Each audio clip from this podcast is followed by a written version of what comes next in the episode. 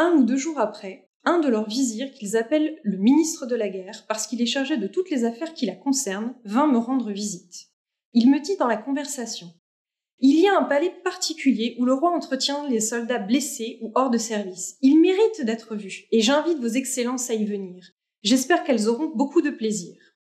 J'acceptai l'invitation et j'y fus le lendemain. Au sortir de table, j'allais visiter le palais.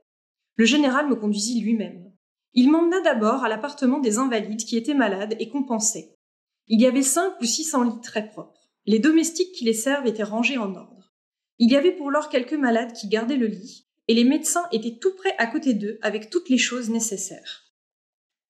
Cependant, lors du dîner des invalides vint, et on me demanda si je voulais les voir manger.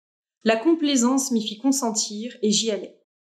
Ils mangent dans de grands réfectoires faits exprès, où on a dressé des tables à deux rangs, chacune desquelles peut contenir 200 hommes. On donne pour quatre personnes un plat de rôti et un plat de bouillie, quatre pains et quatre bouteilles de vin. Ils ont des domestiques particuliers pour les servir à table. On me fit voir après cela les meubles. Je remarquai à vrai dire un très bel ordre dans ce palais. Il y avait pour lors environ 3000 invalides.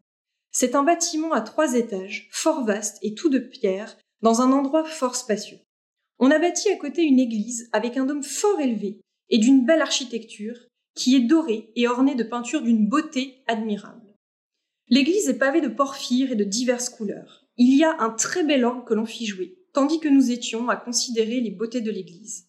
J'avais entendu parler de cet instrument, mais je n'en avais jamais vu. J'eus, en ce moment-là, cette satisfaction, et je puis dire que c'est un instrument fort curieux.